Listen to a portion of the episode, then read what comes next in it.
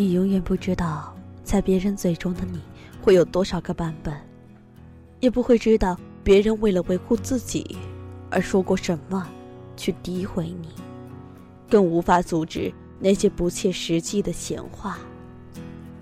而你能做的，就是置之不理，更没必要去解释澄清。懂你的人会永远相信你。如果你没瞎。就别从别人的嘴里认识我。长长的路要挥霍地走，大大的世界要率真地感受，会痛的伤口轻轻的揉，被抱紧的时候去勇敢地祝福。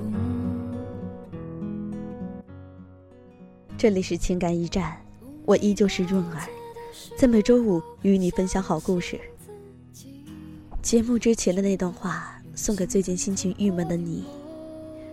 我们的生活好像总是充斥着别人的声音，我们总是很难不去理睬别人对自己的看法，我们总是急切的想去解释什么。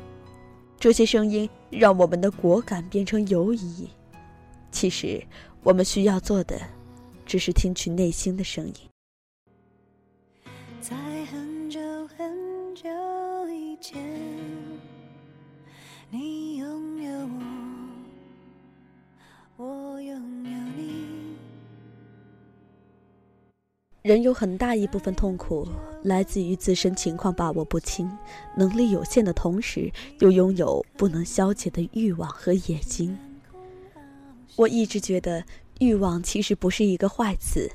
尤其是对有资本试错和逐梦的年轻人来说，它反倒是绝佳的积雪和动力。但有欲望的人，注定痛苦，因为有华丽的梦，就有贫瘠的现实。当欲望时刻鼓动着你本该平静的心，你就很难低下头来，老老实实的接受目前没有起色，甚至很长一段时间都没有起色的生活。常有人问我是应该去大城市冲浪，还是留在小城市看海？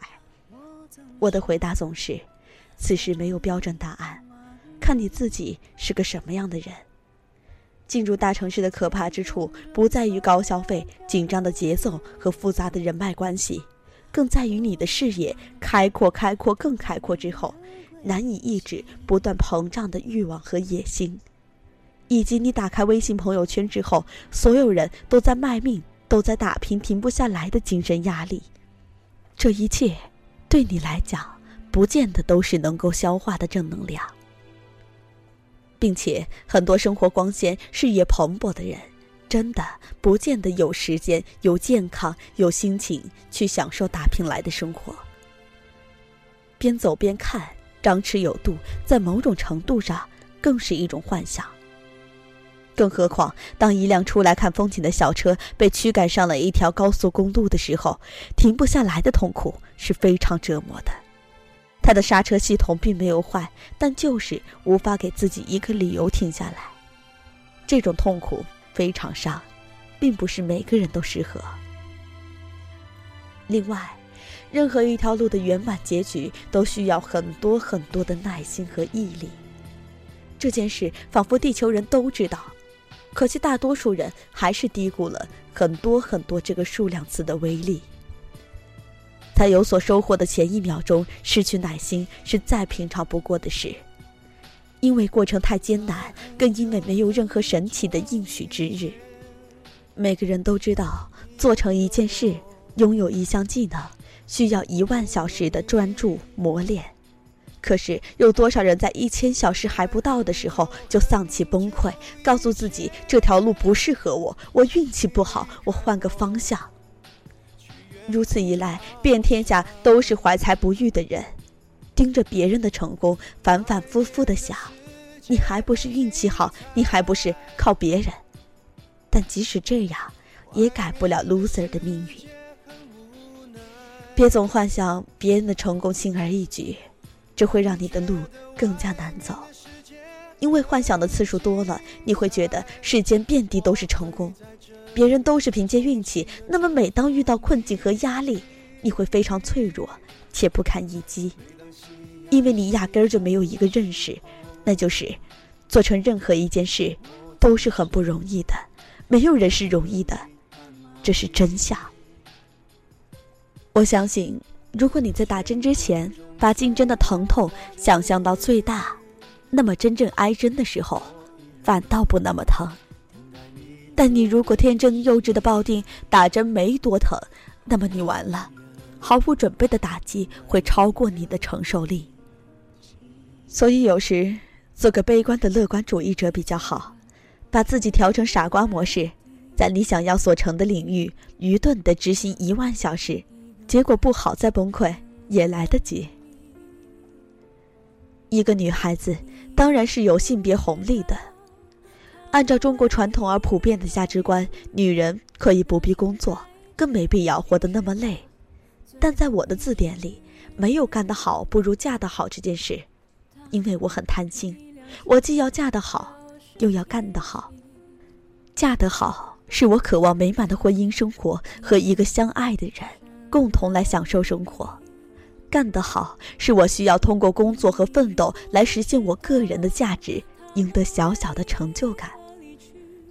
爱情的甜蜜不能替代工作的充实，另一半对我的依赖和欣赏，和我的朋友、合作伙伴对我的赞赏，对我来说同等重要，甚至后者更重要，因为前者是因为荷尔蒙作祟，说不定还有点夸张，而后者是实实在在的肯定，这让我觉得自己有光芒，这种光芒比我穿了任何一件大牌或者涂了多贵的面霜要更有诱惑力。我在工作中领教着自己的无能、短板和脆弱，他第一时间反馈出我的浅薄、贫乏和刁蛮。工作就像一面镜子一样，让我知道自己哪里有斑点，哪里有赘肉。他会一次次践踏我自以为是的自尊心，解构我深以为然的旧世界。我借助工作的名义去结识不同的人。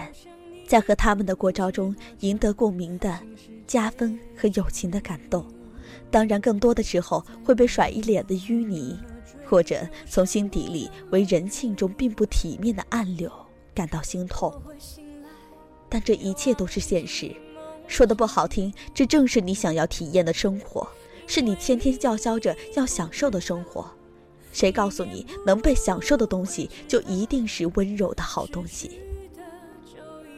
你对付不了生活的丑，就消受不了生活的美。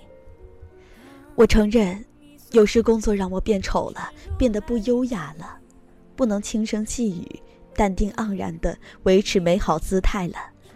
我还因为他变得思虑过度，夜不能寐，紧张焦虑，满脸长包，甚至负能量爆棚，伤害到身边最亲的人。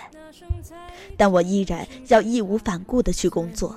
再难也不能停下追求的脚步，因为没有人比我自己更清楚，在一次次的败下阵来之后，重新站起来的是一个更有力量的我。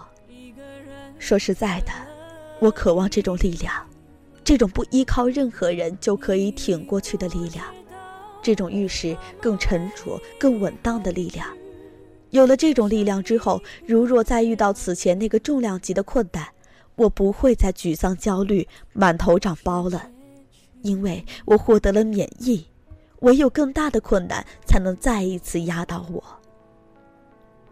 工作和追求对每个人的意义都不相同。当它只是兑换物质的渠道，那么物质一旦满足，便不再需要；但当它是一种生活方式，你得眼巴巴的求着它，求它给你带来看世界的机会。带来感受人情冷暖、感受新鲜事物，甚至感受艰难困苦的机会，那工作对于你来讲只好变得无比重要。我一直以为，对女性来讲，生命中有两道坎，是你的朝气和追求容易跨不过去的，一是结婚，二是有孩子，因为这两件事能给予我们太多正当的或无奈的理由，把注意力。放在实现自我价值以外的别处，斗志有时是在生活的琐碎和无望中被迫消解的。有时也是在生活的糖衣和温柔下无形消失的。为什么强调斗志？因为它是一种不放弃的积极的精神能量，它为你带来充实的生活、克服挫折的勇气和凭借自身实力赢得世界某个角落的野心。这更是让一个女性真正实现永葆青春的机会。并不是说工作的女性就有斗志，做全职太太的女性就没有斗志。斗志是一个人对完美自我的不断追逐。生活方式并不能衡量是否有斗志，毕竟这世上既有每天朝九晚五的行尸走肉，也有每日宅在家里的精神使者。但是，工作和事业一定是精神奋斗的重要承载形式。它的现实和琐碎，让你告别胡思乱想，告别自命不凡，告别天马行空。所以，当有一个人跟我讲，你一个女孩子还奋斗这么辛苦，需要靠你来养家吗？这种话的时候，我和他之间，立马画出一条沟壑。我的乐趣和骄傲，你不懂。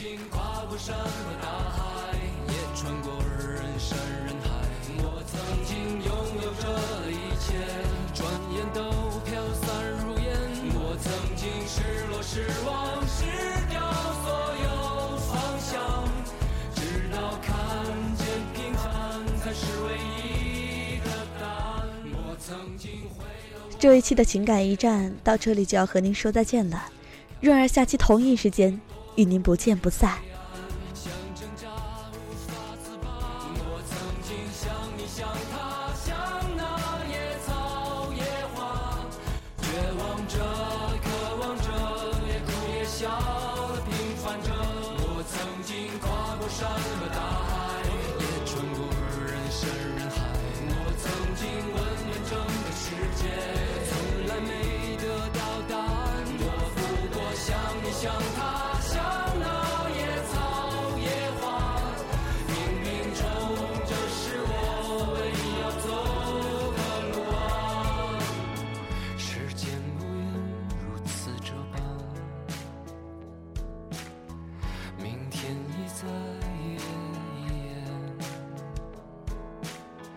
风吹过的。